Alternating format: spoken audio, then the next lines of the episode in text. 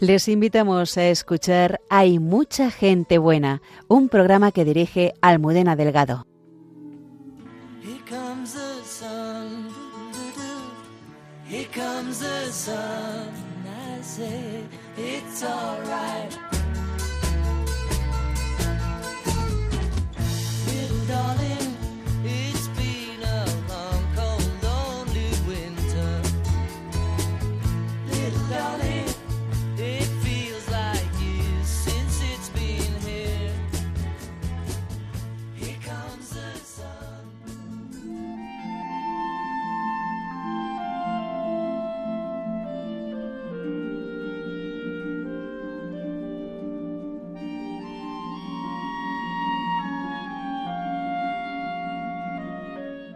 Esta noche viajamos hasta la selva peruana para conocer la labor de un sacerdote español con los niños que rescata de las redes de trata y la mendicidad.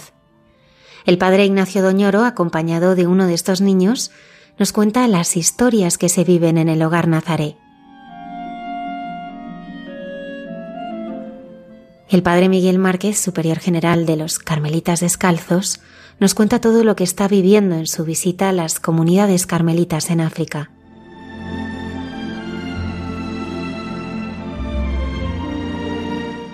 La persecución religiosa en España en el siglo XX es una de las más crueles de la historia. Monseñor Alberto Rollo, promotor de la fe en el Dicasterio para la Causa de los Santos, nos presenta a algunos de sus mártires. ¿Por qué tenemos inclinación al mal? Cayetana Jairi Johnson nos adentra en lo que la tradición judía responde a esta cuestión.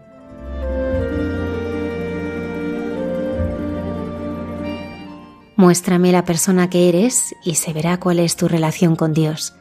La hermana Carmen Pérez reflexiona sobre cómo nuestra forma de ser está profundamente vinculada a nuestra relación con Dios. Comenzamos.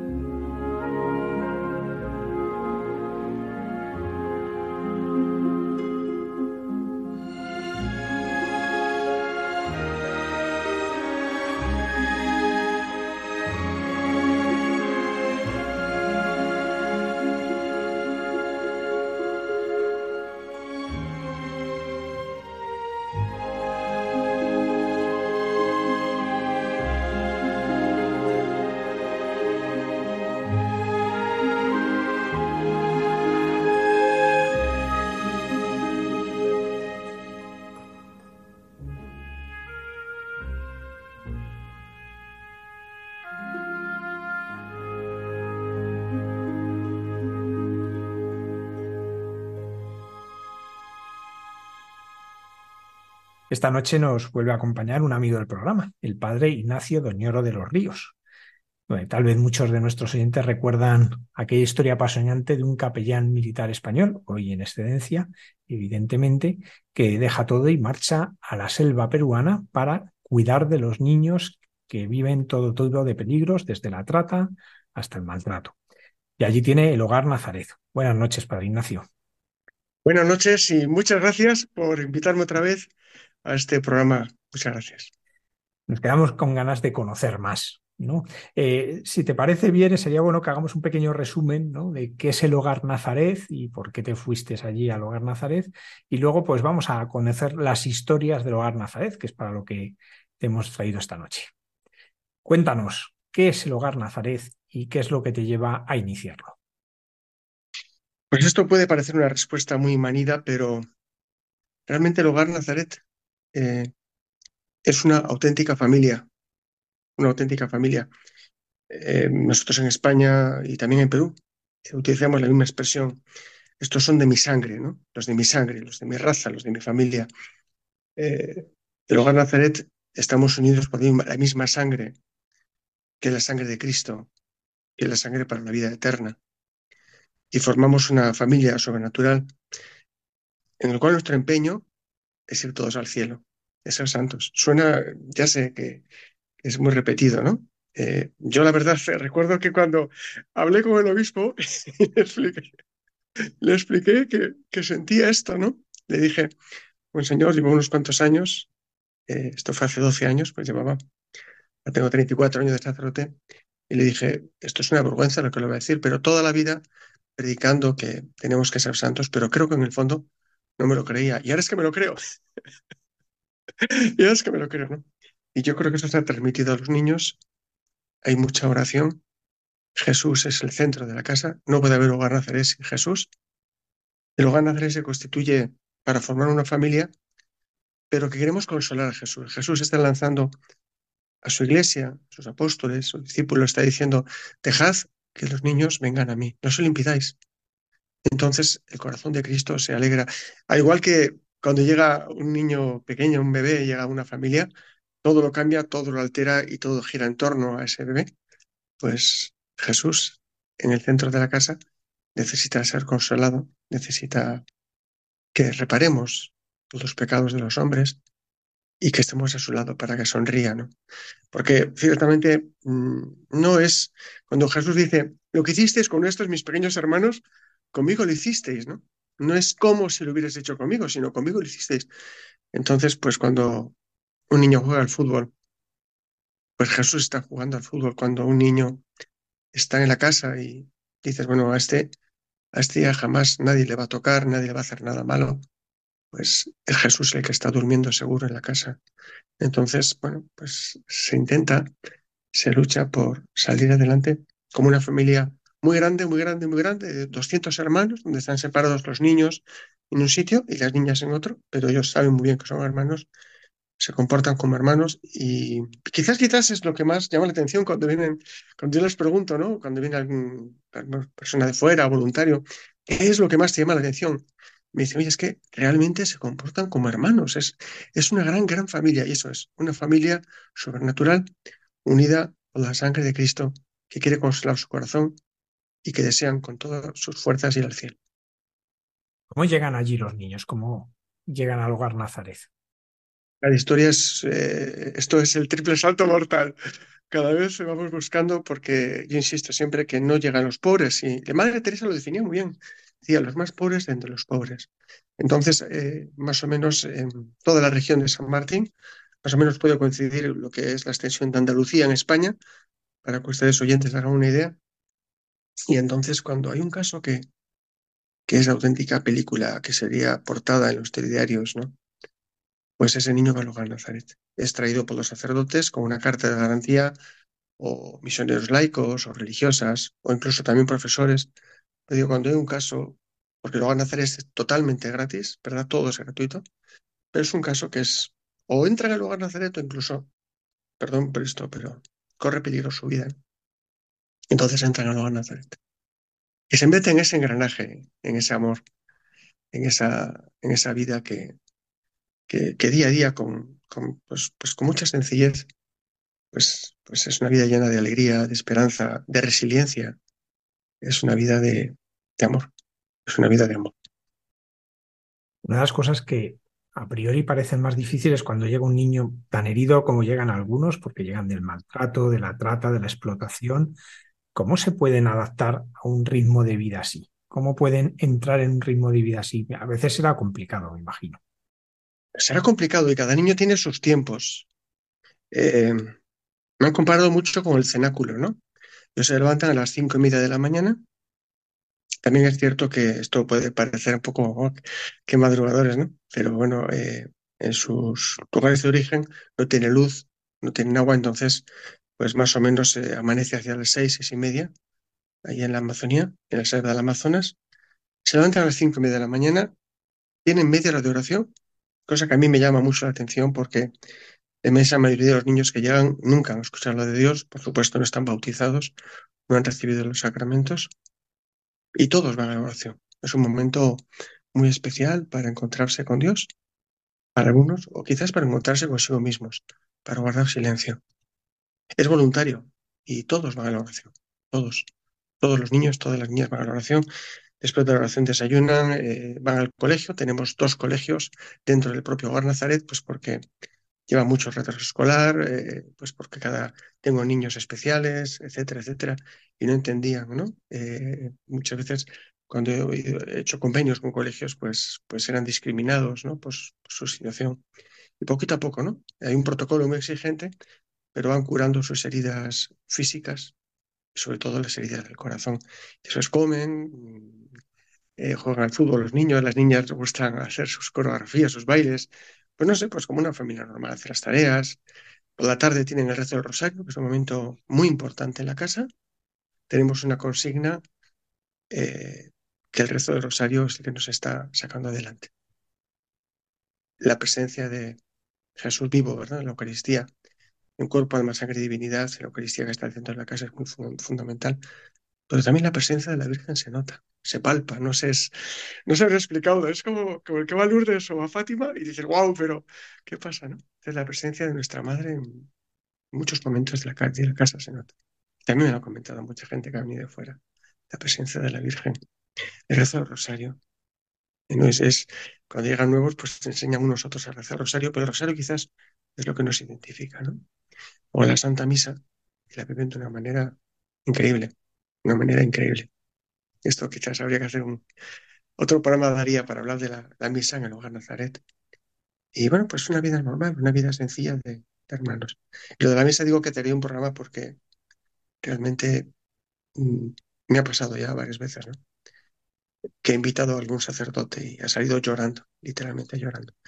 Últimamente no sé qué está pasando, ¿verdad? Pues no sé, no sé qué está pasando. El demonio ahí entra y sacerdotes que, que quizás se han ordenado hace dos, tres años, pues están pensándose en la secularización o están mirando para atrás.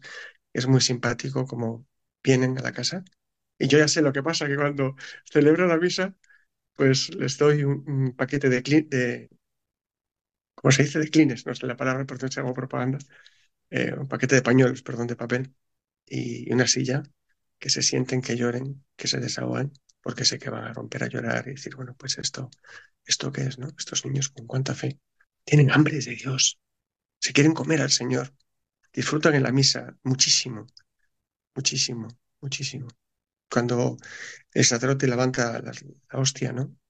Ellos gritan, es una, es una costumbre en América que dicen, Señor mío Dios mío. Ellos pegan un grito que parece que el techo se va a caer, Señor mío y Dios mío, ¿no? Es con tanta fe. Y la fe es la que los sana. Eh, ayer hablando con un amigo médico, ¿no? Decíamos, pues todos estamos seguros de esa interacción psicosomática que existe, ¿no? Cuando tienes una desgracia, eh, pues luego hay aparece un linfoma, aparece una enfermedad. Pero también cuando te sientes seguro, te sientes amado, te sientes único, te sientes que Dios te ama como nadie jamás te ha amado ni te amará. Entonces, los niños sanan, sanan sus heridas. Yo podría decir casi, casi milagrosamente, porque es la intervención de Dios. Es Dios el que los, los cura. Yo, de verdad, no, no, no, no es humildad o es, o falsa modestia. Cuando me dicen, no, es que él es el fundador del Hogar Nazaret, digo, no, yo el Nazaret se ha hecho a pesar de mis pecados, de mis resistencias, de mis nos a Jesús. Luego decía que sí, pero bueno, pues nunca pensé, como has dicho antes, al principio, pues soy capellán militar, nunca pensé quedarme, quedarme ahí, en la selva del Amazonas atrapado, pero soy consciente de que estar ahí es estar dentro del corazón de Jesús, lo digo de verdad, es dentro del corazón de Jesús, dentro del amor de Dios y disfrutar de ese amor. Ignacio, como decíamos al principio, vamos a poner rostros concretos, porque es verdad que cuando oímos hablar así, pues bueno, pues nos hacemos una idea, pero es verdad que cuando uno se acerca, eh, viendo esos rostros concretos, nos hacemos una idea de lo que se vive. ¿Nos puedes hablar de algunos de esos chavales, de, de cómo llegaron, cómo han ido integrándose, cómo están viviendo ahora? Cada niño es una historia, ¿no? Uf. A ver, ¿de quién puedo hablar? A ver, puedo hablar de Fernando. Fernando es un niño muy especial que se presentó en la casa hace 12 años, quizás es el niño que más tiempo lleva conmigo. hace 12 años, y, él me gritó, yo tengo derecho a ser un niño. Venía con dos hermanos, uno lo llevaba en hombros y otro lo llevaba de la mano. Y su historia era que su madre les había echado de casa y él pues, pues limpiaba cristales en- de los coches, ¿no? Me salen palabras peruanas, perdón, hacer vídeos. Bueno, el caso es que limpiaba los cristales de los coches para ganar unas monedas y con eso comprar unos panes y, y era lo único que comía al día. Yo le dije, no, hijo, no puedes estar aquí, tienes que traer a tu madre, ¿no? Entonces fuimos a buscar a su madre, la madre estaba embarazada y, y me dijo que no, que no me dejaba los niños. Entonces yo intenté negociar, estaba embarazada y le dije, mire, yo quiero que usted me pague el aborto. Y digo, por supuesto, claro, sí, sí, no me dedico a eso, a pagar abortos. ¿Cómo no? ¿Cómo no? Y tal. Pero dame 15 días y, y, y ya está, yo reúno el dinero para, para el aborto, ¿no? Al final, lógicamente, le fui un poquito engañando y dilatando el tiempo hasta que ya, pues con cinco meses no pudo abortar y tuvo a su, hermanita, ¿no? La madre está enfadísima conmigo. Y bueno, pues el niño ha seguido conmigo. Cuando cumplió 14 años, la madre me hacía chantajes y no me quedó más remedio, 15 años, perdón, no me quedó más remedio que devolver a Fernando a, a, su casa con, su madre. Lo monté en el avión, volvió otra vez a Puerto Maldonado. Cuando volvió yo sen- y se, pensé que me daba un infarto porque me entró un dolor en el pecho tremendo. Es increíble cómo se les llega a quedar, ¿no? Y, bueno, pues el día de, eh, de su cumpleaños le dije, mira, de regalo, hijo, aquí tienes el billete, vente conmigo, ¿no? Y desde entonces estamos, estamos juntos, está en casa, ahora estoy en Madrid y se ha quedado allá. Y es el que lleva todo el tema de Hacienda, de administración, de tal. Tiene 18 años, una inteligencia muy, muy, muy, muy elevada. Y, bueno, pues ahí está, ¿no? Y es curioso cómo lo que él ha recibido, pues lo da a los demás, ¿no? Me hace gracia cuando yo casi le enseñé a hablar y se, burlaban de él, los españoles cuando venían, me decían, pero si es que tiene acento de Bilbao. Se utiliza el poético, es que le enseñé a hablar. Bueno, pues lo gracioso es que no solamente tiene acento de Bilbao, sino que me imita en la manera de interactuar con los niños. Es un poco la prolongación y lo que está pasando, ¿no? Que, que la adolescencia es una enfermedad que se pasa con el tiempo, pero luego es maravilloso, maravilloso porque se hacen mayores y, y son los que llevan el hogar. De hecho, uno de ellos, eh, Ricky Mikey, pues eh, es el vicepresidente de, de Hogar Nazaret. De hecho, bueno, Ricky te acompaña esta noche. Háblanos primero de Ricky y luego hablamos con él. Ah, bueno, Ricky tiene una historia muy espectacular. Eh, además, hace poquito me ha ocurrido algo muy, muy especial. Ricky mm, nació fruto de una relación no, no deseada. Eran continuas palizas que, que recibía su madre. Él intentaba, pues, paliar esos golpes. El padre estaba con la enfermedad del alcohol. Muchas veces le he dicho a Ricky que su padre estaba enfermo y, y no había manera de acercarme a él porque él no, no quería tratar con adultos, ¿no? No, no quería hablar con, con nadie, ¿no? Con los niños sí, pero con los mayores no se relacionaba con nadie. Entonces, el día de su cumpleaños, que precisamente así el día de San Miguel, hemos celebrado el otro día, el 29 de septiembre, yo le hice tres tartas y celebré su cumpleaños. Y él se puso a llorar porque me dijo que nunca nadie jamás había celebrado su cumpleaños, ¿no? Y de esa manera, pues, pues me lo gané, empezamos a soñar en alto y, y bueno, pues a pesar de las resistencias incluso de la, de la familia, pues terminó el bachiller y empezó una, una carrera universitaria. Lo más bello es que él hace un poco como de secretario con la documentación, ha estado de profesor incluso en la, en la casa y todos le quieren. El, hermanito Ricky es algo, uf, para ellos, es el mayor, es un ejemplo de resiliencia y todo lo que ha vivido, pues, pues darle la vuelta para, para amar, para perdonar. Estos días ha estado incluso su padre con nosotros, dejado el alcohol. Y bueno, es maravilloso, ¿no? Es un muchacho maravilloso. Precisamente hemos venido a España porque quiero ver cómo organizamos un máster. Porque bueno, me ha sacado todo 10, 10, 10, 10. Ha sido el número uno en la universidad. Se me ha calabado, pero bueno, yo les insisto mucho, ¿no? Que mm, lo importante no es que, que estudien o que tengan carreras o máster o que tengan éxito en la vida. que lo importante es ir al cielo, ¿no? Les digo muchas veces, hijos, si no vamos todos al cielo, yo he fracasado. Eso es lo importante. ¿De qué me vale, no? Que, bueno, yo en Perú lo tengo fácil, pues porque los últimos presidentes están en la cárcel, ¿no? Yo les digo, ¿de qué me vale que llegues a presidente de la República si luego vas a ir a la cárcel, ¿no? Y es la historia de Ricky, que es un muchacho alegre, eh, muy divertido y sobre todo que tiene una capacidad para amar y para perdonar espectacular. Nos acompaña Ricky, que él ha vivido en el hogar Nazaret. Eh, ¿Cómo llegas tú allí? Eh, a ver, yo llegué pues este cuando estaba estudiando, ¿no? Quinto grado de secundaria. Eh, bueno, a ver, inicialmente yo era una persona súper distante con las personas mayores sobre todo, eh, por todas las situaciones que he pasado, ¿no? En mi niñez. Y eso me hizo crear un mecanismo, ¿no? Que me hacía siempre estar un poco desconfiado de las personas, ¿no? Sobre todo a las mayores. Eh, eh, pero era un niño muy sociable en ese entonces eh, con los niños, ¿no? Era muy cariñoso y bueno, creo que una de esas, de esas partes de mi personalidad fue el que llamó la atención a, a papá, ¿no? Yo le llamo papá a Ignacio María y porque él se ha portado como un padre verdadero para mí, ¿no? Ha estado siempre eh, pendiente de mí, eh, más que todo siempre me ha dado un grano de confianza, ¿no? Algo que me faltaba mucho a mí en ese entonces. El hecho de que alguien crea en ti, pues te da mucho valor para querer afrontar las situaciones eh, diarias, ¿no? Durante toda tu vida. Eh, papá siempre ha sido un ejemplo de resiliencia, de perseverancia para lograr todas las cosas que tú te plantees, ¿no? A lo largo de tu vida. Eh, a ver, eh, yo creo que con papá, mm, él siempre ha sido también un poco cariñoso con los niños, bueno, muy cariñoso, mucho más que yo, y esa parte es características, características de ambos, pues ha hecho que nos ha- hagamos muy unidos juntos, ¿no? Ricky, tú que has vivido en el hogar Nazaret, ¿qué es el hogar Nazaret para ti?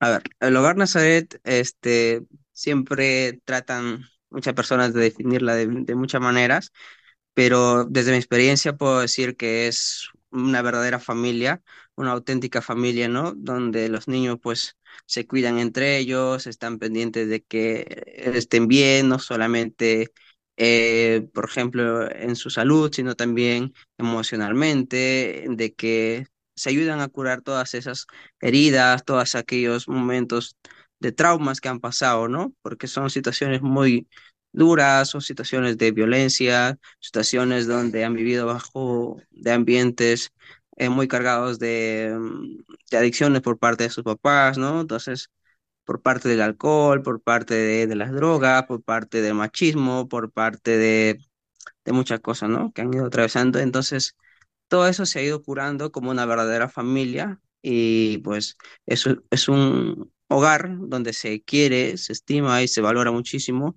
a nuestros papás, este que son este, Dios, ¿no? Y a la Virgen María también, sobre todo. Ricky, ¿tú qué estás haciendo ahora? ¿Qué estudias? ¿Estás trabajando? Y estoy terminando psicología, sí, estoy terminando la carrera de psicología. Bueno, en tres meses ya termino la carrera de psicología. Eso. ¿Qué es lo que te animó- animó a estudiar psicología? A ver, este, cuando yo terminé la secundaria, pues era un poco muy indeciso porque la verdad, hasta ese entonces nunca me había planteado que estudiar ni que es, mm, tampoco tenía muchas posibilidades, entonces no tenía una mente de que voy a estudiar tal cosa, voy a hacer algo. Lo único que me quedaba allí era trabajar como agricultor, ¿no? Con, con lo de mi papá.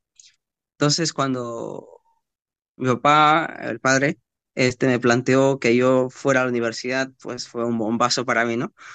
Y entonces, este, desde ese entonces empecé a plantearme que quería estudiar y bueno, creo que papá me ayudó a buscar un poco acerca de mi vocación o de lo que podría estudiar, ¿no? Me dijo, pues puedes estudiar, no sé, esta carrera, esta carrera. Y yo empecé a investigar y por allí fui decidiendo y vi que tenía como que características, mm, un poco de que quería siempre ayudar a los demás, que estaba pendiente de los demás y que podría estudiar psicología, ¿no? De las cosas que vives en el hogar Nazaret, ¿cuáles son las que más te están ayudando a afrontar tu carrera? Mm, ya. Para mí siempre ha sido ejemplo, mi papá siempre ha sido alguien que admiro, bueno, el padre. Eh, el hecho de que se tiene que trabajar siempre y cuando tú quieres lograr todo, ¿no? Eh, que siempre hay que darle mucho esfuerzo, hay que tener mucha paciencia con tus objetivos y que no te desanimes, ¿no? De que por más difíciles que sean las cosas, pues hay que buscar alguna otra posibilidad. Y este, a pesar de todas las situaciones o que pases muy mal en ese entonces, por ejemplo, yo cuando fui a estudiar a la universidad, pues inicialmente me costaba bastante, ¿no? Y pues me tuve que matricular en dos academias y tardarme todos los días hasta las 2 de la mañana y levantarme a las 6 de la mañana para irme a estudiar. Y todos los días en ese plan, ¿no? Y solamente los fines de semana podía descansar el tiempo que quisiera.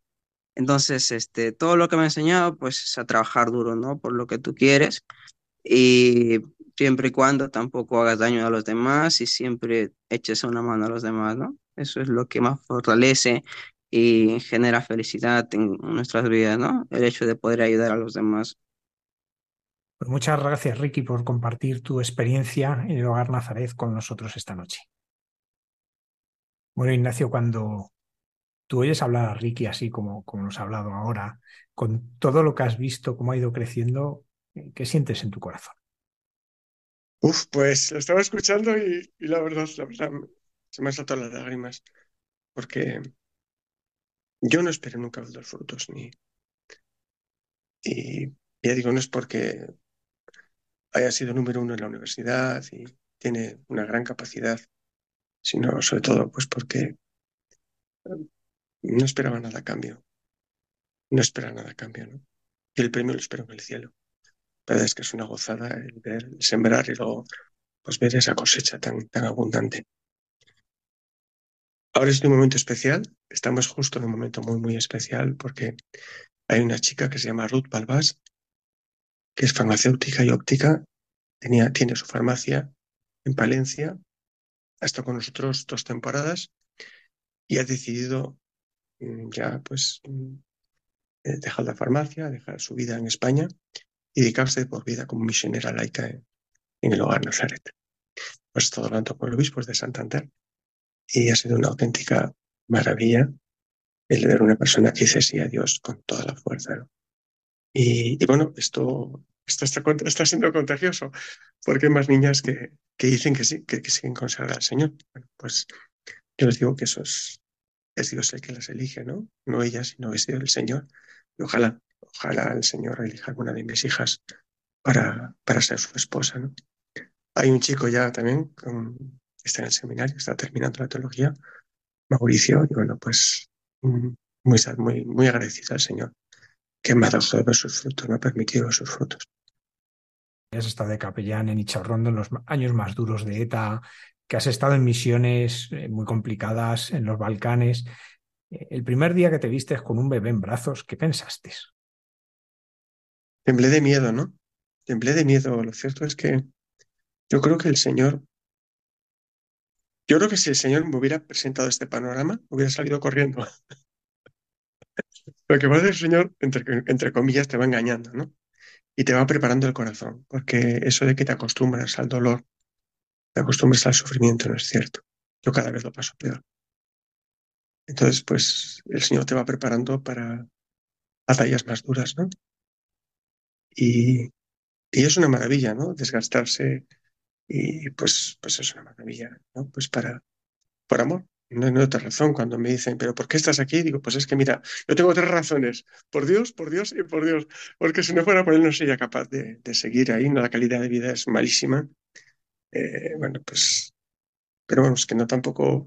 Cuando estás enamorado realmente de, de alguien, pues eso de contigo pan y cebolla, ¿no? Es que aunque sea, te vas a vivir bajo un puente y, mi gran. Eh,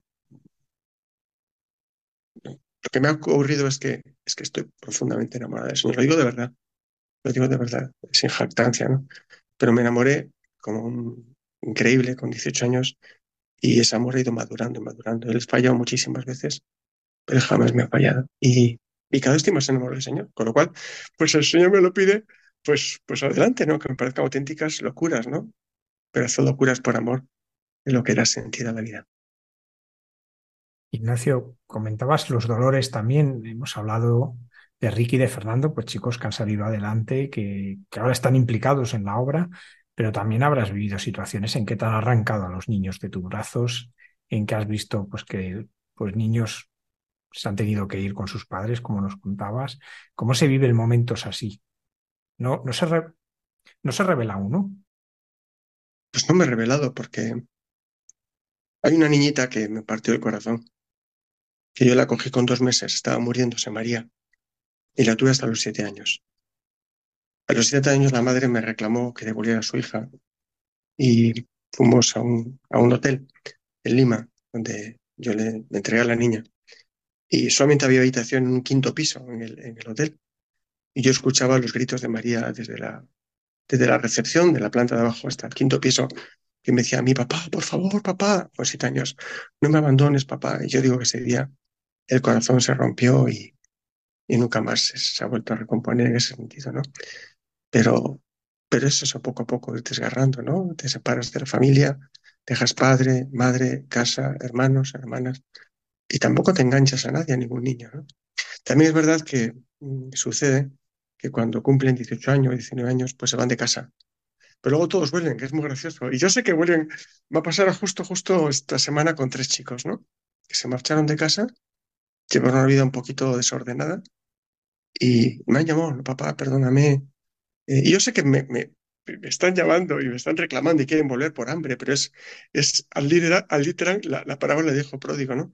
Que vuelven por auténtica necesidad, ¿no? Y luego la queja de los otros hermanos, no, ese con lo que ha hecho, lo mal que se ha portado, ¿cómo lo vas a admitir? Porque encima es al que más quieres y tal y cual. Entonces se quejan los hermanos mayores. La parábola, ah, vamos, al literal del, del hijo pródigo, ¿no? Y qué bonito es ese reencuentro, ¿no? Y claro que el corazón se parte, pero bueno, pues yo, pues tienes que, en la oración, y no, pues constantemente, ¿no? Ir renovando tu fidelidad al Señor y decir, pues mi corazón es tuyo, ¿no? Ni, siquiera es para estos niños, es tuyo. Y esto lo hago. Yo muchas veces a los niños les digo, digo, no me tenéis que dar gracias, por favor, porque yo no lo hago por vosotros, no lo hago por vosotros, lo hago por el Señor. Entonces, dar gracias al Señor. Nos hablabas de Ruth, que da este paso vocacional. Eh, ¿cómo, ha- cómo ha surgido eh, todo este movimiento que ha llevado a que Ruth y algunas más digan, yo me consagro al Señor aquí? No en una orden que existe, no en algo que, sino aquí. Pues no lo sé. La primavera, la primavera, ha venido, nadie sabe cómo ha sido. No lo sé, no lo sé, porque en medio de tanto dolor, yo le decía a Ruth, pero no tengo nada que ofrecerte. Solamente tengo que ofrecerte cruz. Solamente tengo que ofrecerte seguir a un crucificado. Y entonces va a ser dejar tu vida, dejar tu vida y, y rasgar tu corazón día a día, ¿no? Pero bueno, pues sí, eh, hemos hablado, ha habido mucha oración. Es increíble la oración de los niños. No, y hemos rezado mucho por Ruth. Yo cuando les veo rezar, yo digo que si yo me emociono cuando les veo rezar con tanta fe, ¿qué nos sucederá en el corazón de Cristo, ¿no? ¿Cómo se emocionará? Y lo cierto es que, pues, el Señor la ha atrapado y, y si Dios quiere, pues ya en el mes de noviembre viene con, viene con nosotros. Sí. Estaba muy feliz. Vamos a tener una pequeña conferencia en el CEU San Pablo. Día 3 va a estar Ricky, va a estar Ruth, para dar un poquito de su testimonio desde la fe, ¿no? Desde la llamada que han sentido de Dios y la respuesta, ¿no? Y las reticencias que han tenido esa respuesta. Creo que puede ser interesante. El miércoles, el martes, perdón, día 3 a las 7 de la, de la tarde. San Pablo de Ignacio, ¿cómo cuando tú miras el futuro, cómo lo ves? Porque de repente vemos todos estos frutos. Pues esta pregunta, ahí vas pillado.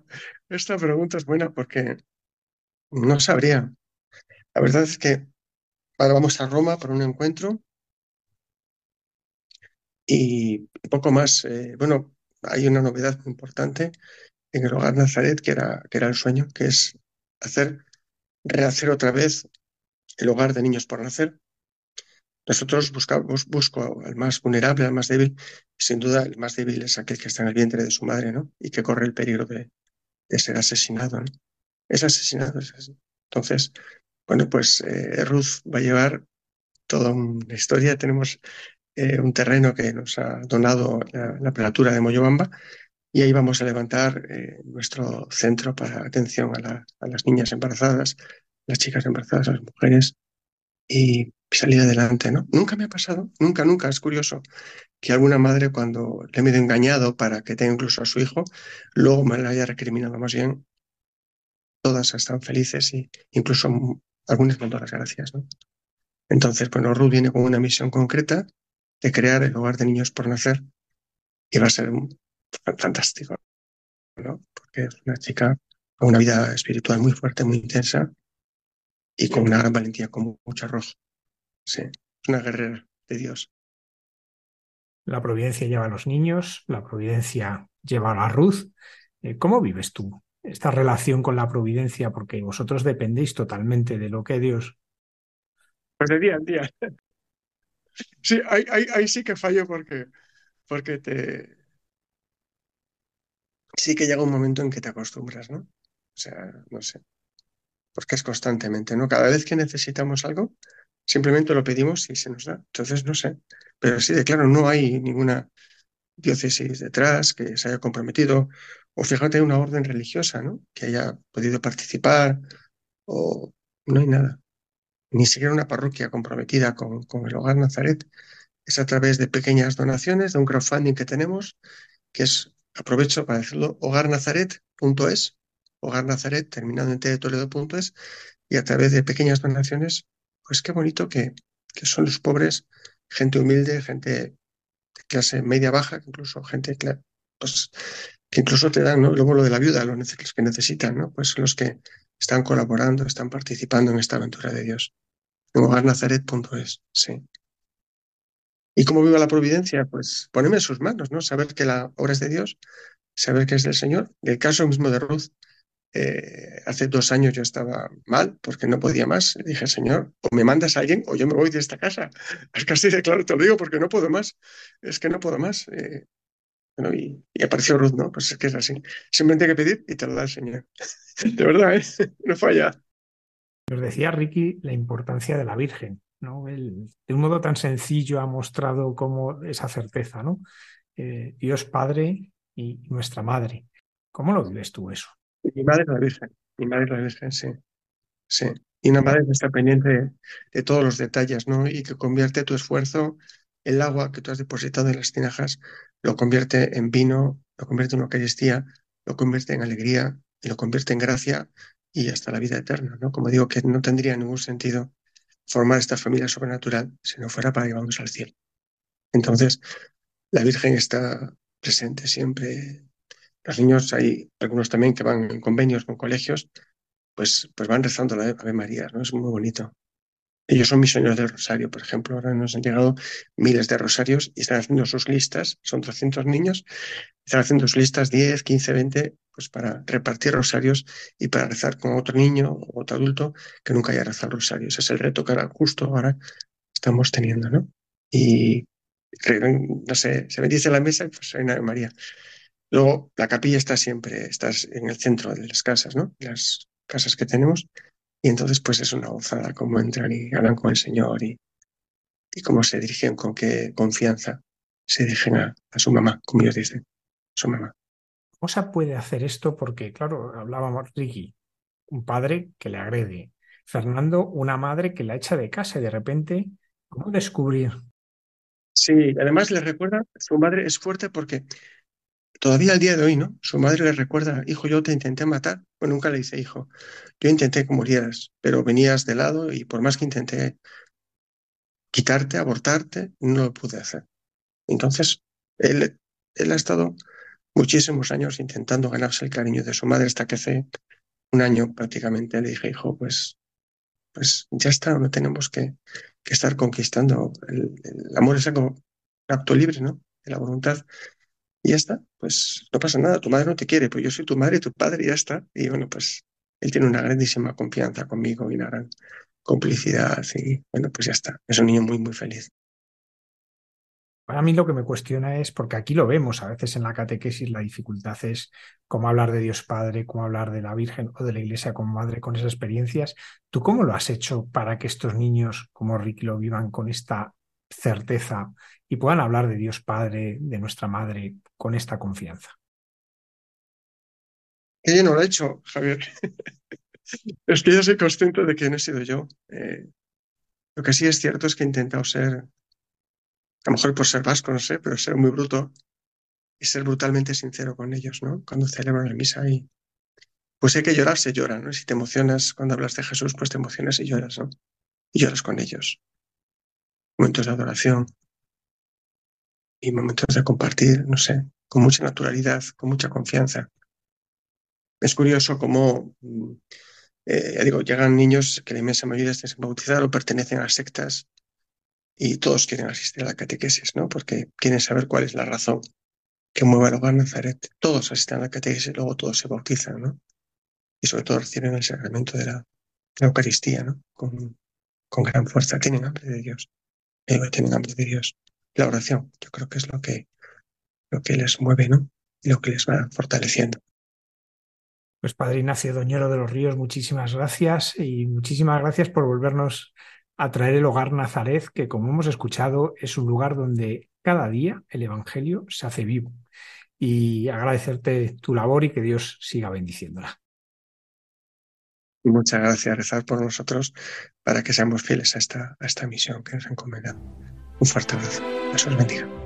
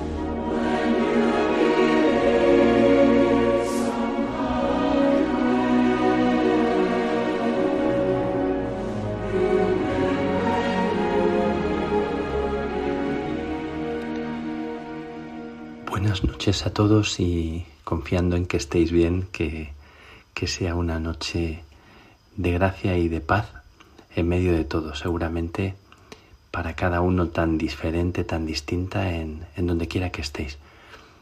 Yo os hablo desde un lugar en remoto, pero no remoto, porque cada lugar siempre decimos que es el, el centro del, del mundo para los que viven en él. Estoy en Sudáfrica, nada menos, escuchando nombres míticos como Pretoria, como Johannesburgo, como Cape Town, Ciudad del Cabo, y estoy visitando a los hermanos y con celebraciones muy, muy especiales, muy bonitas.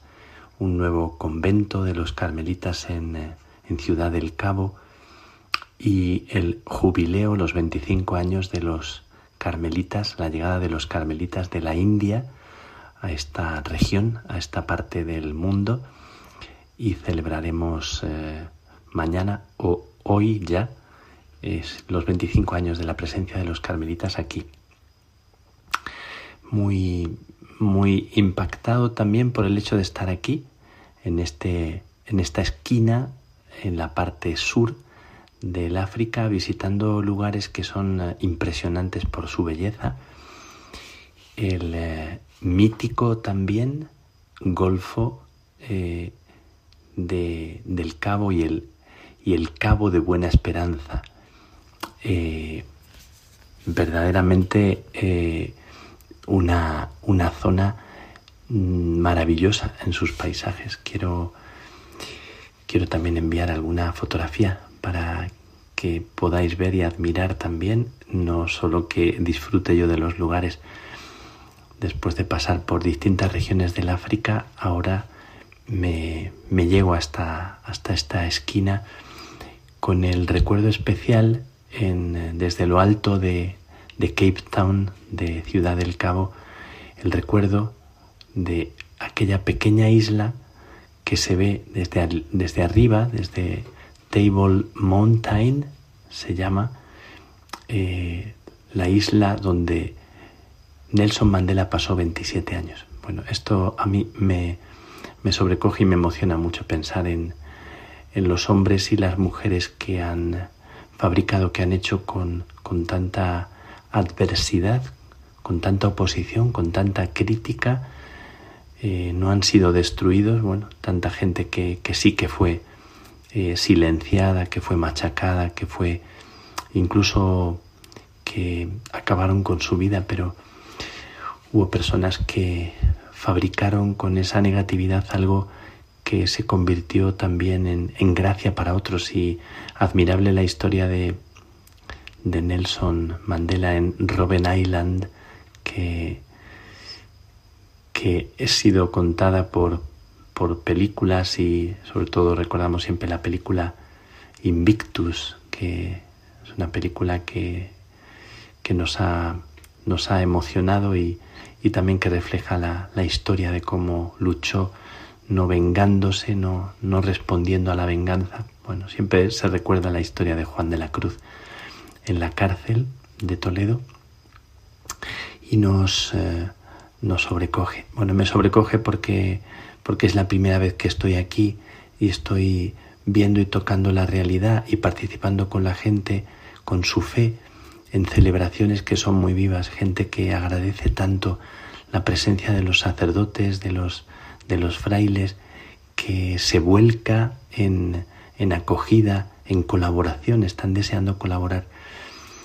Parece muy, muy bonito, muy especial. Mañana también una celebración de, del jubileo de estos 25 años de la presencia de los hermanos, de los carmelitas aquí, en un eh, lugar muy bonito, eh, en esta casa de espiritualidad, parroquia, eh, jardín, con el Via Crucis, donde también están las carmelitas en un, en un lado de este territorio, de esta parte. Bueno, pues recordando mm, este lugar y la impresión que me causa ver desde que salí del aeropuerto tantísimas chabolas, aquí lo llaman de otra forma, pero cientos y cientos y cientos de, casuchas pequeñitas que pueden medir a lo mejor tres metros, cuatro metros. No me, me quiero imaginar cómo vive la gente en esos lugares. Pero hablan, hablan los hermanos de la delincuencia una delincuencia que crece y que tiene al país también en una, en una vigilancia y, las casas y las personas también muy, muy prevenidas y muy también atentas. Los frailes cuentan los asaltos que han sufrido de personas que les, que les roban, pero quiero hablar sobre todo de, de la impresión que me causa cuando vemos este mundo atravesado de tantas situaciones tan injustas, tan duras, de venganzas, de represalias, de ojo por ojo y diente por diente y mucho más que ojo por ojo, porque ya lo sabíamos y ya lo veíamos venir, que después de, del ataque de Hamas vendría una respuesta como, como estábamos acostumbrados a ver de, de Israel, tan, tan cruel, tan, tan siempre desmedida, porque cualquier represalia que, que acude a la guerra pues provoca tanto sufrimiento, sobre todo en los más inocentes. Bueno, pero más que hablar de lo que ya sabemos y de lo que ya tenemos bien presente en la mente y en el corazón, con esas imágenes que nos han atravesado a todos, quiero hablar de, de cómo, cómo transformar este mundo, de cómo hay personas, y por eso me encuentro aquí también reflexionando junto a la memoria de Nelson Mandela. No todo el mundo agradece la, la memoria de Nelson Mandela. He querido hablar con personas también de aquí, de la tierra, para saber cómo piensan. Algunos piensan que, que el país en la situación en la que está, pues eh, es causado por, por aquella política y por los políticos del mismo partido de Nelson Mandela que siguen en el poder y ahora prácticamente hablan de como de una dictadura o de un uh, unipartidismo que siempre es tan, tan injusto y, y que aunque parezca democracia siempre es una dictadura de la dictadura de una idea, de una de una opinión, de una forma de hacer las cosas. Cuando la pluralidad y la alternancia o la diversidad, mmm, cuando se basa en justicia y se basa en búsqueda de la verdad, tan, uh, tan de ponerlo en duda ahora mismo de, de cualquier política, cuando estamos tan, tan tendenciados y tan, tan uh, derivados hacia posiciones muy cerradas sobre cada uno mismo y que no son integradoras. Y esta es la cuestión. La cuestión es que estando aquí y en la cercanía de la, de la figura de, de Nelson Mandela, sin mitificar, ¿verdad? Porque siempre que mitificamos nos equivocamos, siempre que convertimos a una persona en mito, también perdemos la perspectiva, igual que nos pasa con los santos y nos pasa con, con los héroes. Cuando o con los mártires, que los subimos a un pedestal que los aleja de la realidad que ellos vivieron. Bueno, pues nos gusta mucho, a mí me gusta mucho bajar a los santos y a los sabios y a los grandes personajes de la historia a la realidad concreta y conocer sus errores, sus dificultades, sus luchas, sus noches. Así que sin mitificar a Nelson Mandela, sí pensar cómo fue posible que una persona que vivió 27 años en aquella prisión en Robben Island, pues fuera capaz de transformar, de generar con aquella realidad, enfrentándose a su propio pueblo, enfrentándose también a aquellos que habían sufrido el apartheid, como enfrentándose a una opinión que podría parecer justa, lógica y razonable, y como tantas veces lo razonable, lo justo y lo lógico no son lo adecuado en algunos casos. Esto me llama la atención porque nunca acabamos de pedir suficientemente la luz para ser lúcidos. A veces opiniones tan razonables y respuestas tan aparentemente coherentes y lógicas en las que hay a veces hasta unanimidad, con el paso del tiempo se, se tornan opiniones que no eran tan tan adecuadas, pero funcionamos con la luz que tenemos. Bueno, pues recordando a Nelson Mandela y recordando el, el horror de la guerra en estos días, el horror de los niños, de las personas, de los padres con, con sus casas destruidas y con su familia herida o ellos mismos eh, machacados. Pensamos en personas como Nelson Mandela y en el corazón del Evangelio, que, que habla que la única fórmula para vencer el horror y la cadena de la venganza en la historia es devolver bien por mal. ¿Cómo se hace eso?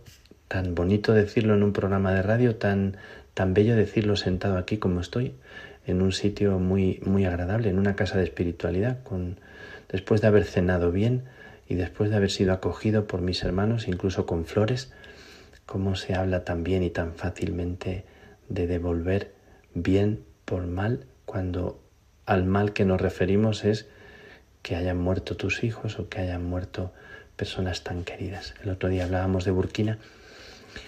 ¿Cómo se hace eso? ¿Cómo, ¿Con qué se transforma el odio, el horror, la rabia? Decía una amiga mía, Diana Sofía de Colombia, que la psicología y las terapias no logran tocar ese resorte que hace que una persona sea capaz de perdonarse y perdonar, que tiene que ver con un encuentro con la gracia, con un encuentro con Dios, con algo que atraviesa y traspasa las psicologías y las terapias.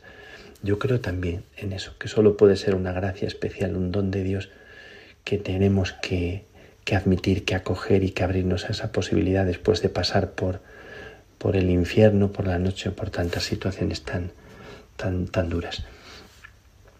Así que mmm, esa fórmula es lo que yo pido, lo que yo pedía cuando en Toledo rezaba frente al puente de Alcántara, en aquel lugar donde Juan de la Cruz se escapó de la cárcel, cuando le preguntaba y le pedía cómo se hace, cómo se transforma este mundo. Dicen que Nelson Mandela viajó a Timor cuando la invasión de Indonesia, después de años y años de invasión y de horror, donde murieron tantos miles de, de, timorenses, y que Nelson Mandela les recomendó eh, una estrategia especial de no defenderse, de no responder con la violencia, de no provocar eh, una guerra mayor, de intentar buscar eh, las vías por las cuales no muriera y sufriera más gente del pueblo. Me, me llamó mucho la atención porque Timor existe seguramente por aquella estrategia que les, que les transmitió Nelson Mandela, les invitó a vivir y luego se produjo una reconciliación pueblo por pueblo, eh, un diálogo entre los enemigos, entre ambos bandos y, y se dio una reconciliación que seguro que nunca es del todo.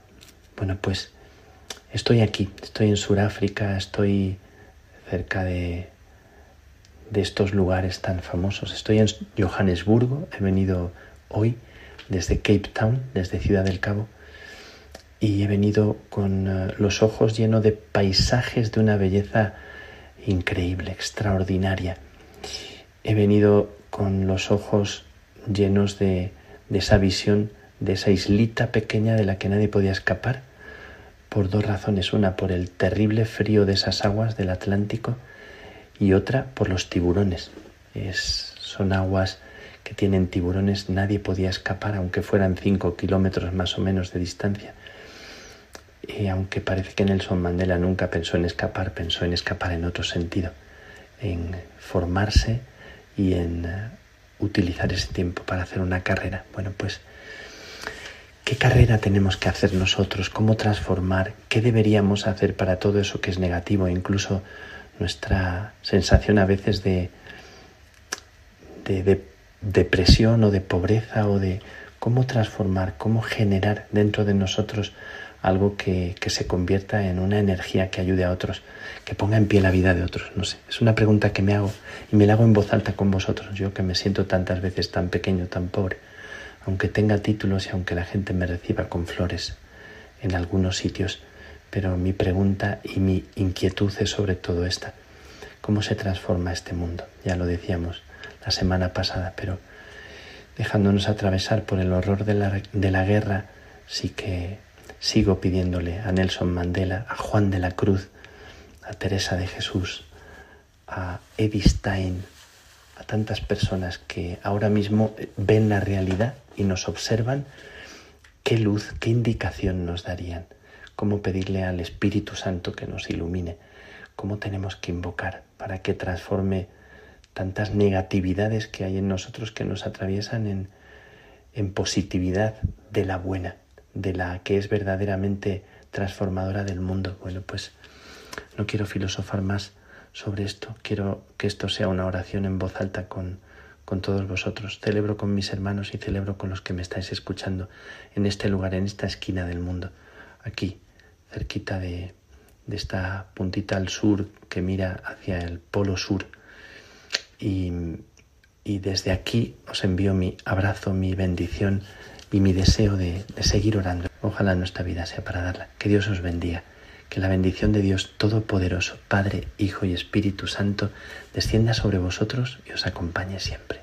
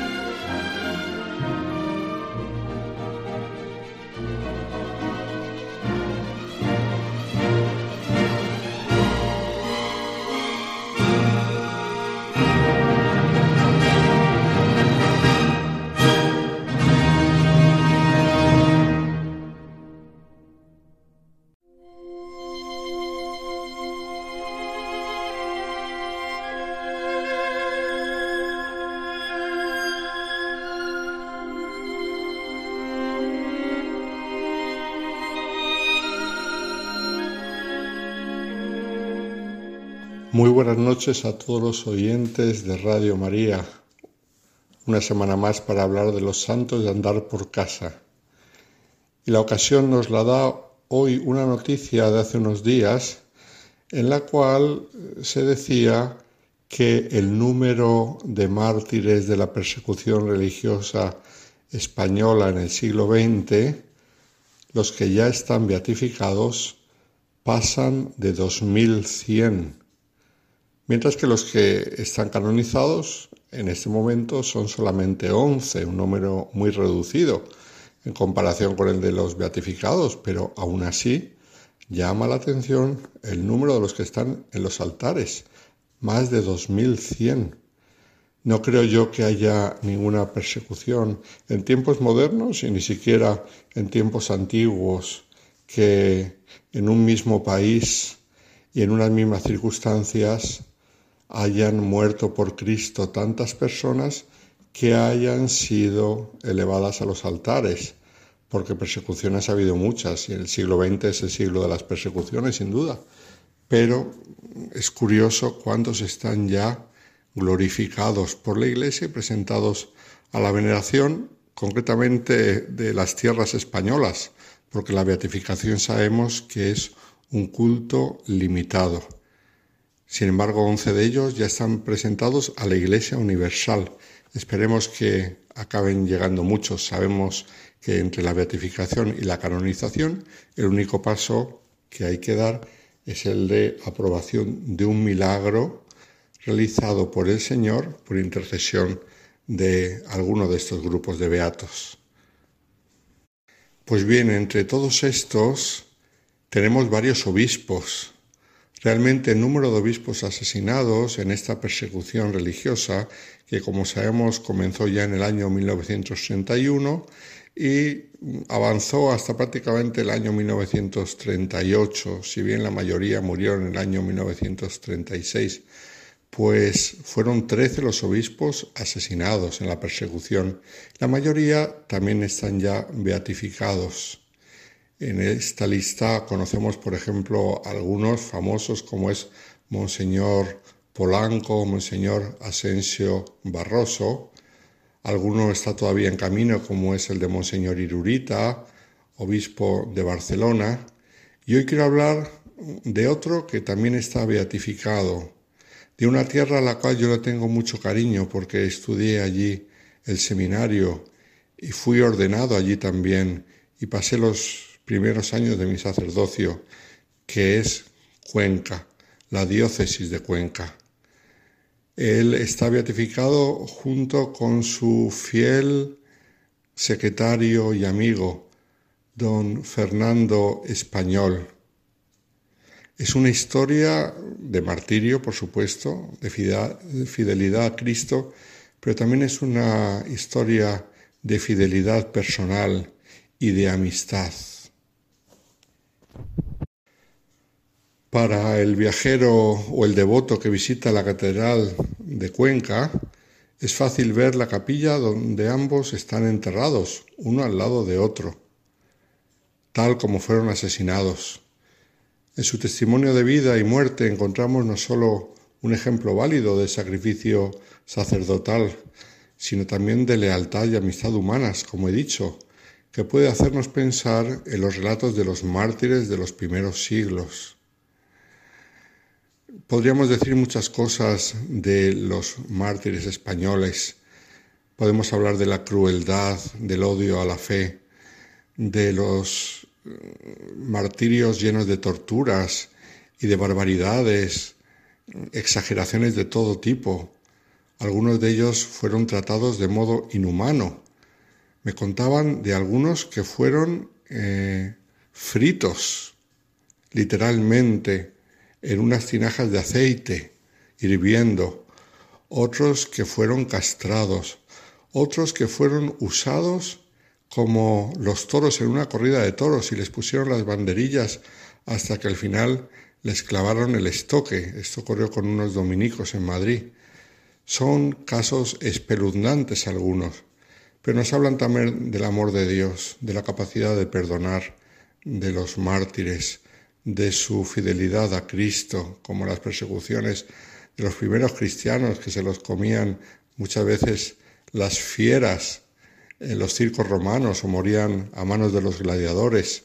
Es todo muy parecido, pero nos habla sobre todo de la victoria de la fe y de la perseverancia, porque como dijo San Pablo a su amigo Timoteo, si morimos con Él, viviremos con Él, si sufrimos con Él, reinaremos con Él.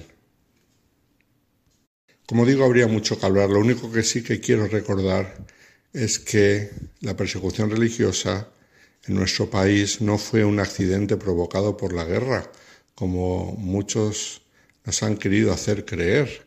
Y en esta famosa memoria histórica se pretende presentar la muerte de sacerdotes y religiosos como consecuencia de los disturbios de la guerra. Pues no, dicha persecución comenzó años antes del estallido de la contienda pues en la proclamación del régimen republicano en 1931 había ya una fuerte componente anticlerical que en el fondo era anticristiana y las consecuencias se hicieron sentir enseguida.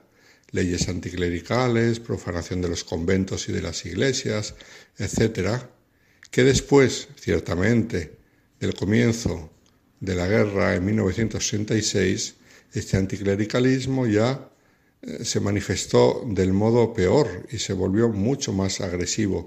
Pero esto no quita el hecho evidente que antes de la guerra ya existía este anticlericalismo y muchos brotes de persecución. Y concretamente en el caso de Cuenca nos dicen los historiadores de la ciudad que, y leo literalmente a uno de ellos, la ciudad y la provincia de Cuenca fueron objeto de atención y persecución especial por parte de los gobiernos de los marxistas, de la masonería y de los emisarios de todos ellos, porque era una tierra bastante creyente y entonces se veía la necesidad de desarraigar todo ese cristianismo que estaba especialmente arraigado. Uno de los frutos de esta vigilancia especial de la provincia de Cuenca por parte de los enemigos de la fe fue la especial ferocidad de la persecución religiosa en esta zona justo nada más empezar la guerra. Testimonio de todo esto es la lista de los mártires de la diócesis, que se encuentra aún hoy en las paredes de la capilla del seminario episcopal.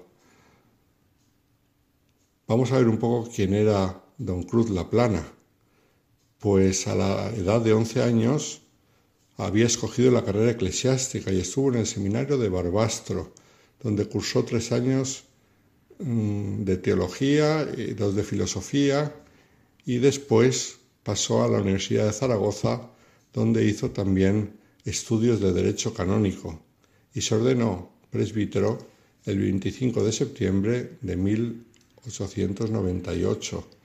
Desde 1902 a 1912 había ejercido la docencia en el Seminario Conciliar de Zaragoza. Luego fue ecónomo de Caspe y párroco de San Gil, en la capital metropolitana zaragozana. El, el 30 de noviembre de 1921, el Santo Padre le nombró obispo de la diócesis de Cuenca, teniendo lugar la consagración episcopal en la Basílica del Pilar el 26 de marzo del año siguiente. En su labor episcopal destacó por una gran piedad y austeridad de vida. Vivía entregado sin descanso a su labor evangelizadora y sacerdotal, y se adelantó en cierto modo a su tiempo por su preocupación social, prestando todo su apoyo a las iniciativas y a favor de los más pobres y necesitados. Tenía como secretario a don Fernando Español, que le acompañó en su ministerio y le acompañó también en su martirio. Tras el estallido de la guerra, como sabemos, el 18 de julio de 1936, Cuenca permaneció fiel al gobierno del Frente Popular por obra del teniente coronel Francisco García de Ángela. Pocos días después, con la llegada de milicianos anarquistas, mandados desde Madrid, empezaron a producirse todo tipo de desmanes. Concretamente, en la tarde del 20 de julio hizo explosión una bomba en la puerta del Palacio Episcopal, donde ya estaba preso el obispo. El 28 de julio fue asaltado el Palacio Episcopal, que fue desvalijado, y el obispo obligado a dejar su residencia en compañía de su secretario, don Manuel, y de su familiar secretario, Fernando Español. En la causa de Monseñor Laplana y de Fernando Español se encontró la certeza moral sobre su martirio. No tuvieron los teólogos ni los historiadores ningún problema. Es cierto que algunos testigos hablan de una carta muy comprometedora desde el punto de vista político que habría sido encontrada durante el registro del Palacio Episcopal. Una carta en la que él se implicaba directamente en la política, lo cual podía ser motivo, por supuesto, para matarle, ya que se implicaba en sentido contrario a la República. Pero en realidad no está claro que se hubiese encontrado esta carta. De hecho, muchos niegan la existencia. Concretamente, uno de ellos, que lo negó fue el entonces alcalde de Cuenca, el señor Torrero, quien ordenó el registro, y también por la existencia de los textos sobre las motivaciones religiosas de la muerte de los siervos de Dios. Todo esto mm, son muchos los que afirman y textos de la época que dicen que murieron por motivos religiosos, que lo de la carta mm, no está claro. El, el alcalde testimonió que no es así, pero además este mismo alcalde y otros testigos y muchos textos de la época afirman que fueron asesinados simplemente como los otros miles, que no son unos pocos, sino muchos miles, asesinados solamente por su fe. Por lo que se deduce de los testimonios del proceso de canonización, pues aparece muy claro que en la noche del 19 de julio y en los días posteriores, milicianos armados rodearon el palacio episcopal y pidiendo a cualquiera entrar o salir, incluidos a el obispo, a su secretario canciller y a su secretario personal. Pero al final se quedaron solamente en prisión el obispo y su secretario personal, don Fernando. Parece ser que en esos días se le habría hecho al obispo una oferta de abandonar la diócesis, pero él la rechazó, no quería abandonar a su pueblo, al, al que la iglesia le había confiado. Parece que se le hizo en el momento del arresto y se le volvió a repetir cuando se encontraba preso, no ya en su palacio, sino posteriormente en el seminario. Y siempre lo rechazó. ¿Por qué fue al seminario? Porque se produjo a finales de julio el asalto del palacio episcopal, el allanamiento y el arresto del obispo con sus colaboradores. Todo esto lo cuentan los testigos de aquella época. Del 28 de julio al 7 de agosto, el obispo y sus colaboradores fueron trasladados al seminario, permanecieron bajo custodia y de todo esto tenemos testimonios. Por ejemplo, uno que lo vio todo aquello y dijo así, sé porque lo vi llegar al seminario que venía acompañado de 10 o 12 escopeteros y dos guardias del ayuntamiento, juntamente con don Fernando y la hermana de éste. Ellos me dijeron al llegar que no les habían dejado sacar nada, ni siquiera el breviario. Me parece que esto sucedió el veintitantos de julio.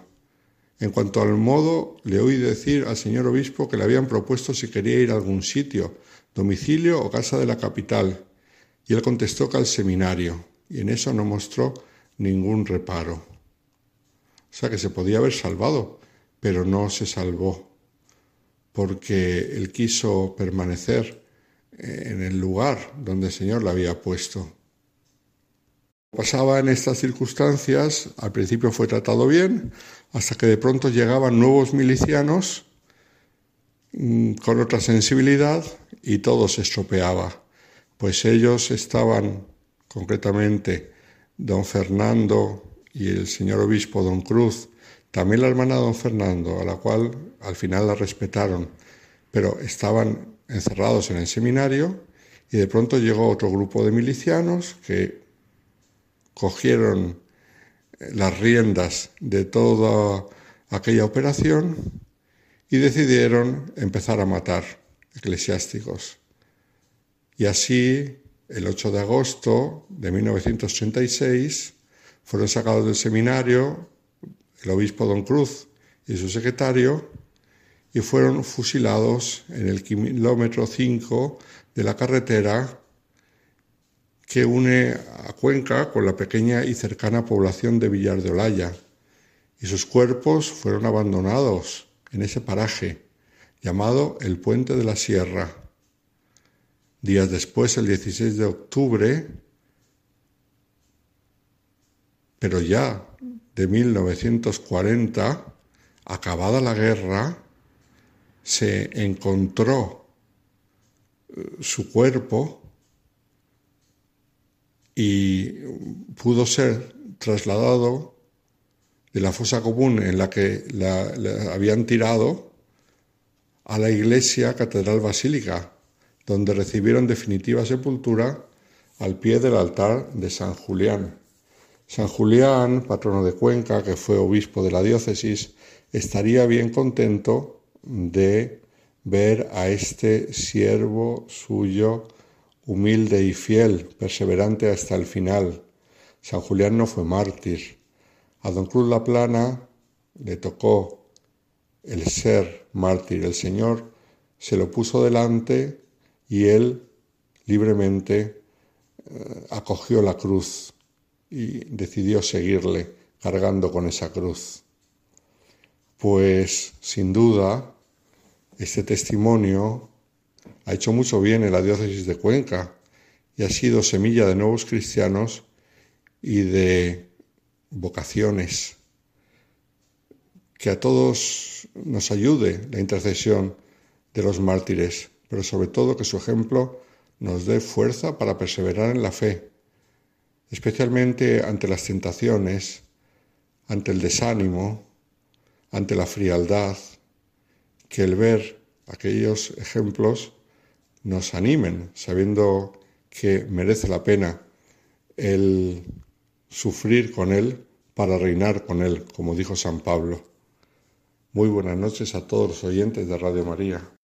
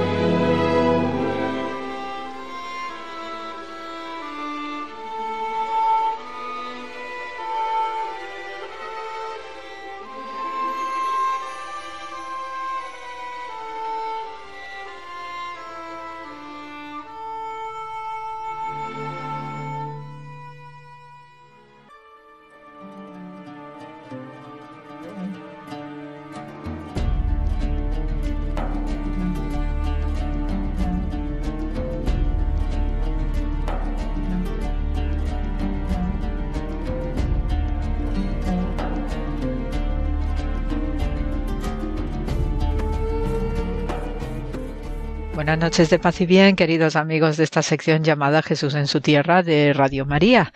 Y bien, esta semana tenemos pues eh, cierta llamada de atención a través de las cartas de Pablo, las cartas de Romanos, donde hay una fuerte presencia de lo que es eh, la llamada de la atención acerca del pecado. Y entonces, pues en uno de los ejemplos, ¿no? de los textos que hemos tenido esta semana, la, la, liturgia, pues eh, destaco este principalmente en el que Pablo se dirige a la congregación, a los hermanos, y les dice, no dejen que el pecado domine su cuerpo mortal y los obligue a seguir sus malas inclinaciones, no pongan sus miembros al servicio del pecado como instrumentos de maldad. Por el contrario, pónganse al servicio de Dios, puesto que habiendo estado muertos, Él les ha dado la vida. Pongan también sus miembros a su servicio como instrumentos de santidad. El pecado ya no volverá a dominarlos, pues no viven eh, ustedes bajo el régimen de la ley, sino bajo el régimen de la gracia. Podemos entonces pecar, puesto que ya no vivimos bajo el régimen de la ley, sino bajo el régimen de la gracia de Dios? De ningún modo. ¿Acaso no sabéis que el someterse a alguien para obedecerlo como esclavo se hacen sus esclavos? Si vosotros sois esclavos del pecado, es para su propia muerte. Si son esclavos de la obediencia a Dios, es para su santificación.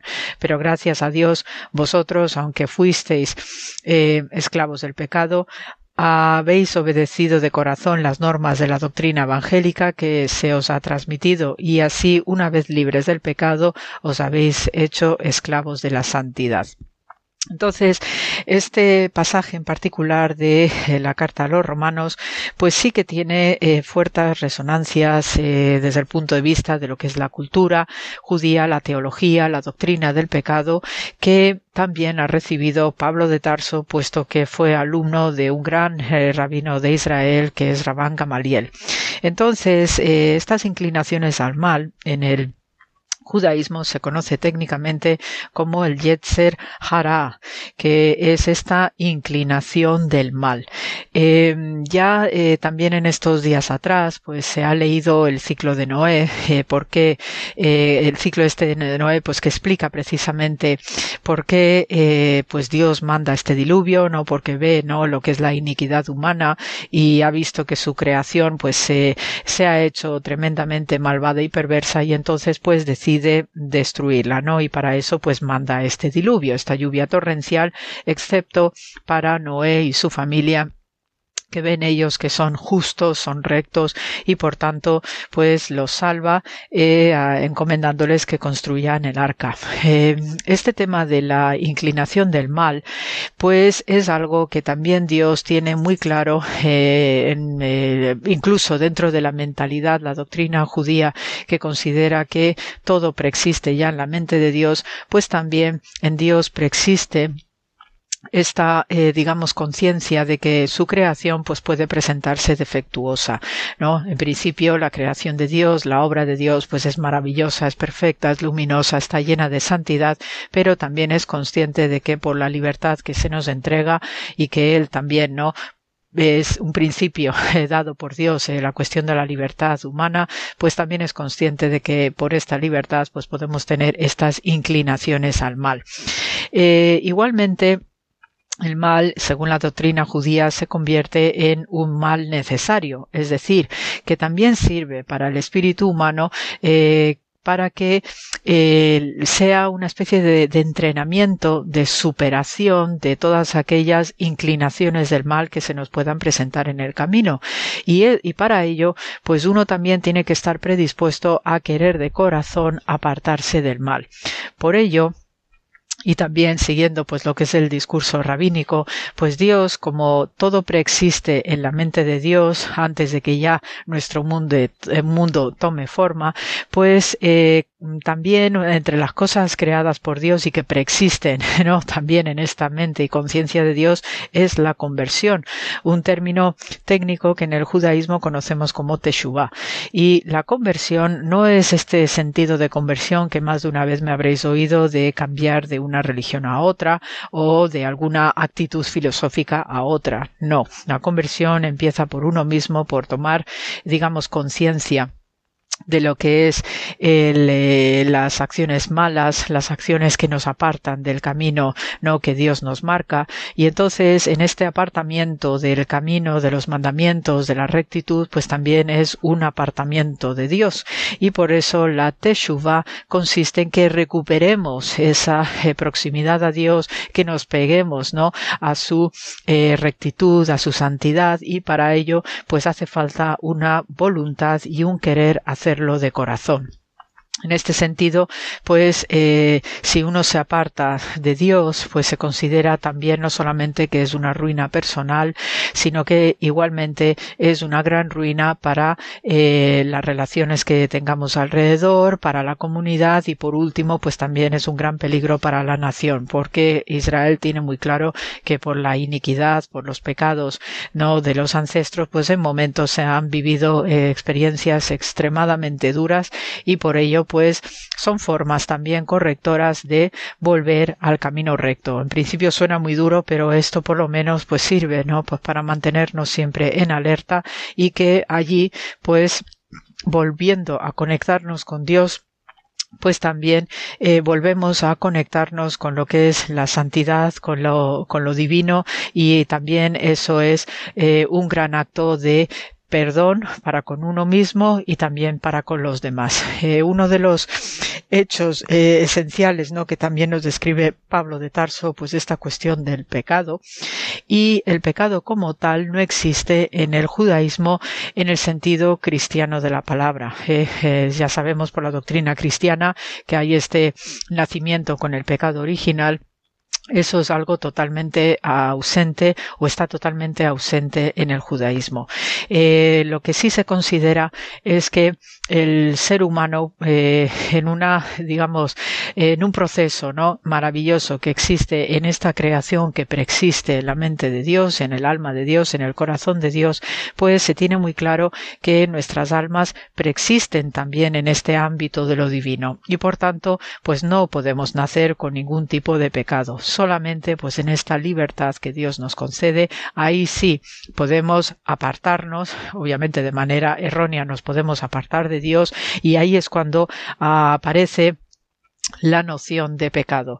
Eh, realmente la palabra eh, pecado, ¿no? La raíz eh, viene de la raíz hatá, tenemos el sustantivo het, que significa literalmente tomar conciencia. Entonces, en este sentido, el pecado se eh, se constituye en una toma de conciencia del individuo que ha cometido errores, que ha cometido una falta grave, todos estos niveles que queráis ponerle, ¿no? De malos comportamientos, de inclinaciones al mal y por tanto, pues una de las eh, de los fundamentos de cuando uno se aparta de Dios porque tiene una serie de acciones eh, erróneas o malvadas o esta inclinación al mal, el Yetzer Hara, pues eh, tiene que tomar conciencia eh, real, ¿no? Para, para, que se produzca el perdón, primero consigo mismo y luego también, pues, eh, pedir perdón a, a, las personas o a, o a, lo que haya hecho daño, precisamente para que se pueda dar esta teshuva o esta conversión interna para la superación de los pecados.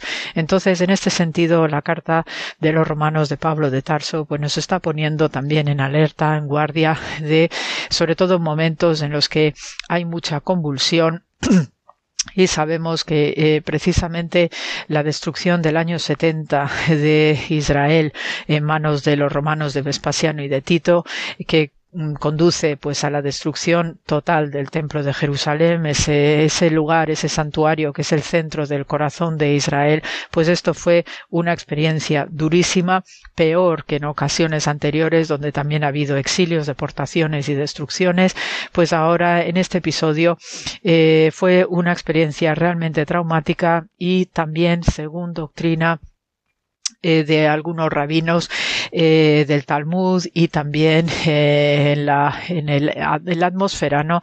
de lo que es el relato de las guerras judías de Flavio Josefo, pues pesa en el ambiente no este comentario, este espíritu crítico de que por nuestras prevaricaciones, por nuestra división social, nuestra división como hermanos, pues ha producido esta derrota catastrófica en manos de los romanos.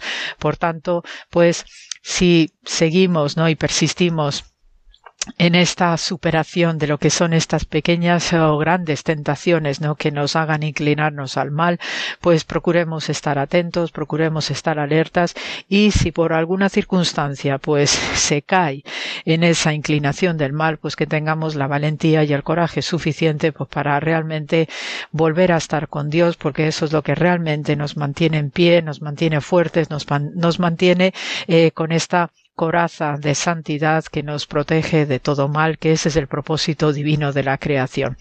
Así que Queridos todos, pues lo mismo, eh, se os manda muchísimo amor como todas las semanas y gracias por la escucha y hasta la semana que viene.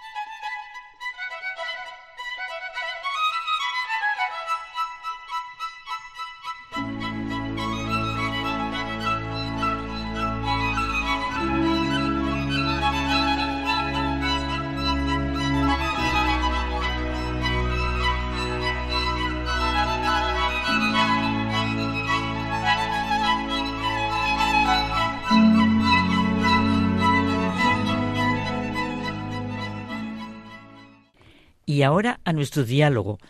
Bueno, es que realmente tú y yo lo que hacemos aquí es continuar nuestros diálogos, Claro que sí. que de ahí nos vienen. Muéstrame al hombre que hay en ti. Para todo, ante nosotros mismos y ante los demás, la clave es mostrar y reconocer el hombre que hay en nosotros. Reconocernos. ¿Qué imagen de hombre llevamos dentro? ¿Qué imagen de la humanidad es la nuestra? San Teófilo de Antioquía expresó en un debate la raíz de lo que quiero decir. Si tú me dices, muéstrame a tu Dios, yo te diré a mi vez, muéstrame tú al hombre que hay en ti, y yo te mostraré a mi Dios. Muéstrame, por tanto, si los ojos de tu mente ven, si oyen los oídos de tu corazón, pues de la misma manera que los que ven con los ojos del cuerpo perciben con ellos las realidades de esta vida terrena y advierten las diferencias que se dan entre ellas, por ejemplo, entre la luz y las tinieblas, o lo blanco y lo negro, lo deforme y lo bello, lo proporcionado y lo desproporcionado, lo que está bien formado y lo que no está, lo que es superfluo y lo que es deficiente en las cosas, y lo mismo se diga de lo que cae bajo el dominio del oído. Sonidos agudos, graves o agradables, eso mismo hay que decir de los oídos del corazón y de los ojos de la mente, en cuanto a su poder para captar a Dios, para captar lo bueno. Y ahí está el problema. Muéstrame al hombre que hay en ti. Muéstrame al hombre que eres y se verá cuál es tu relación con Dios. Y también, según sea tu relación con Dios, así serás. En nosotros vive un falso yo y un auténtico. Falso es el que constantemente subraya el yo, a mí. Para mí, el que todo lo refiere al propio valor y provecho, y quiere disfrutar, implantar, dominar. Va con segundas intenciones, se dirige a las demás personas sin sencillez y sin disponibilidad. Se quiere hacer impresión, ser halagado, obtener ventajas, salir adelante. Se alaba para ser alabado, se cumple un servicio para poder reclamar otro semejante. Claro, con todo esto no se ve al otro como un tú, sino como posibilidad, posición social, laboral. Si la vida es como un campo de rivalidad, pues no estamos bien. Es lo que veníamos comentando tú y yo. El problema de todo lo que está ocurriendo, cómo, por qué no puede haber paz realmente, es esto, esto es la raíz. ¿Qué, ¿Qué hay dentro del hombre? ¿Cómo se ve el hombre? Bueno, y es que además lo que cada día vemos más claro en cualquier situación, sin Dios, es imposible ni hablar de valores, como yo comentaba esta mañana, con unos profesionales completamente distintos, pero que lo, lo veían, vamos. Bueno, la vida, decíamos que no es un campo de rivalidad. No estamos bien. Cuando estas no buenas intenciones adquieren predominio, todo, todo se echa a perder. Ese yo cubre el auténtico, la verdad de la persona. Solo en la medida en que desaparece aquel, queda libre el auténtico. Bueno, esto es lo que se llama desprendimiento en su profundo significado. El yo auténtico es desprendido y generoso. Va por la vida sin segundas intenciones, sin prejuicios ni interpretaciones que no hacen más que proyectar fuera la inautenticidad, mentira, inseguridad de ese yo falso, inauténtico, nada humilde, porque volvemos a lo mismo. La humildad es andar en verdad. Y en la medida en que el hombre se aparta del egoísmo, de las segundas intenciones, crece hacia, hacia adentro el verdadero yo. También se percibe el yo auténtico en la conciencia de una libertad, de una apertura, de una firmeza que viene del interior. Todos sabemos lo que es ir por la vida con todas esas segundas intenciones, o lo que por contraste es un corazón limpio. La buena intención ante la vida.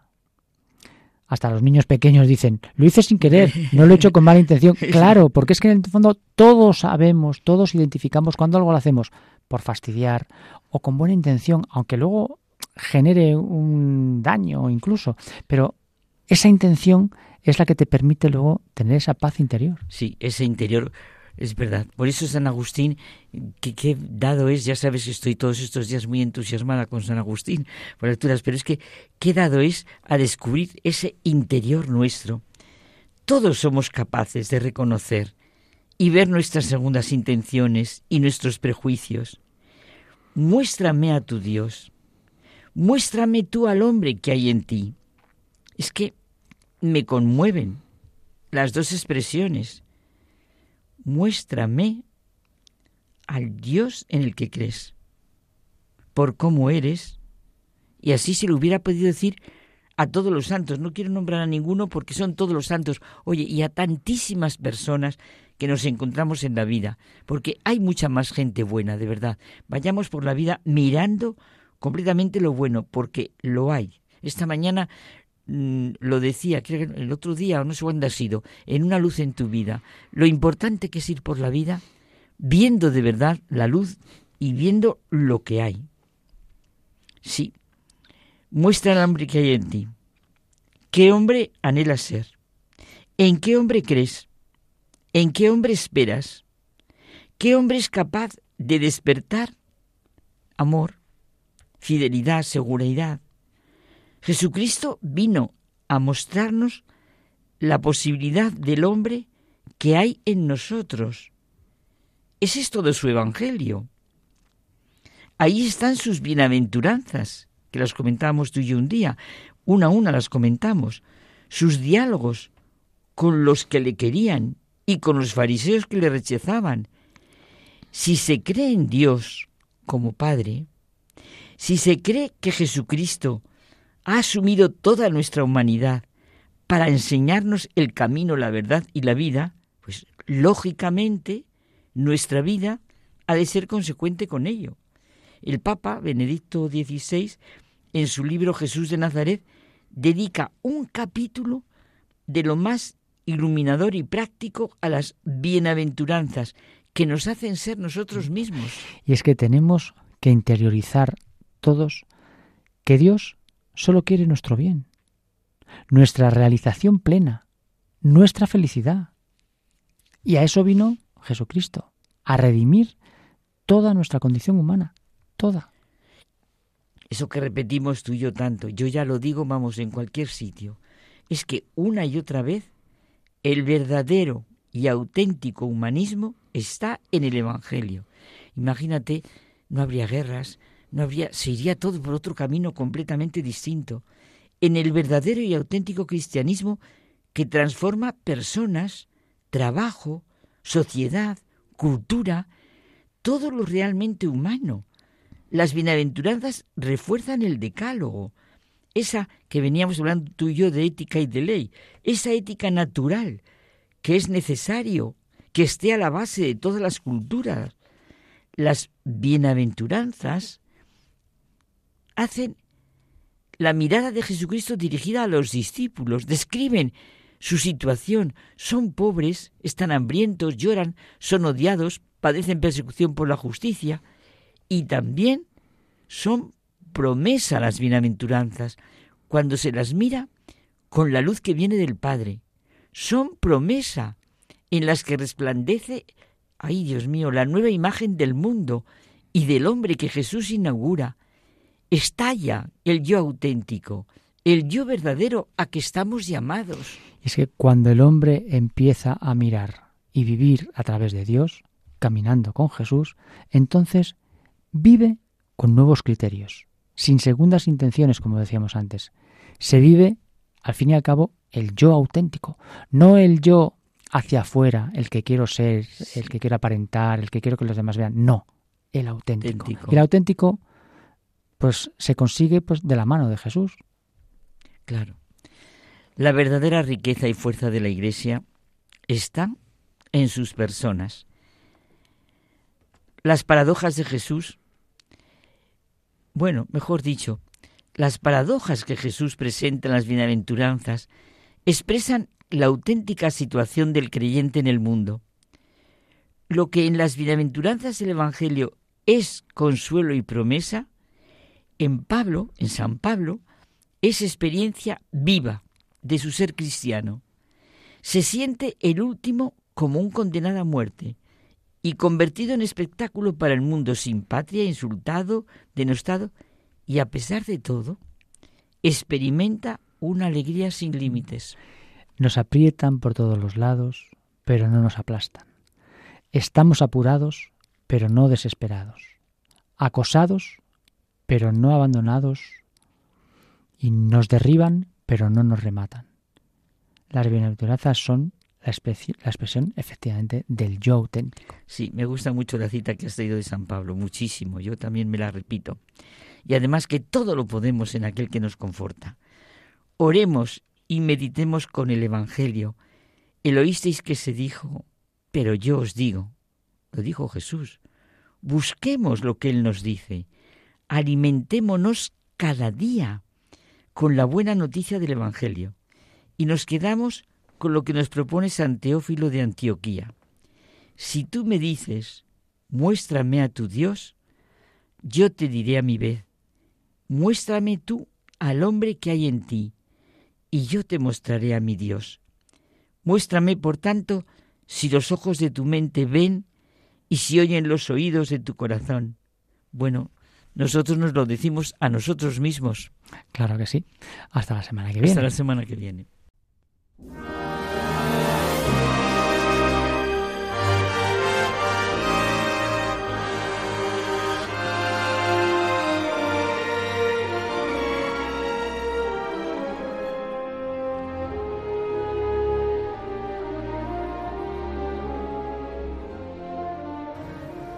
Nos despedimos hasta nuestro próximo programa en el que regresaremos con nuevos e interesantes contenidos. Que tengáis una feliz semana. Gracias por estar ahí.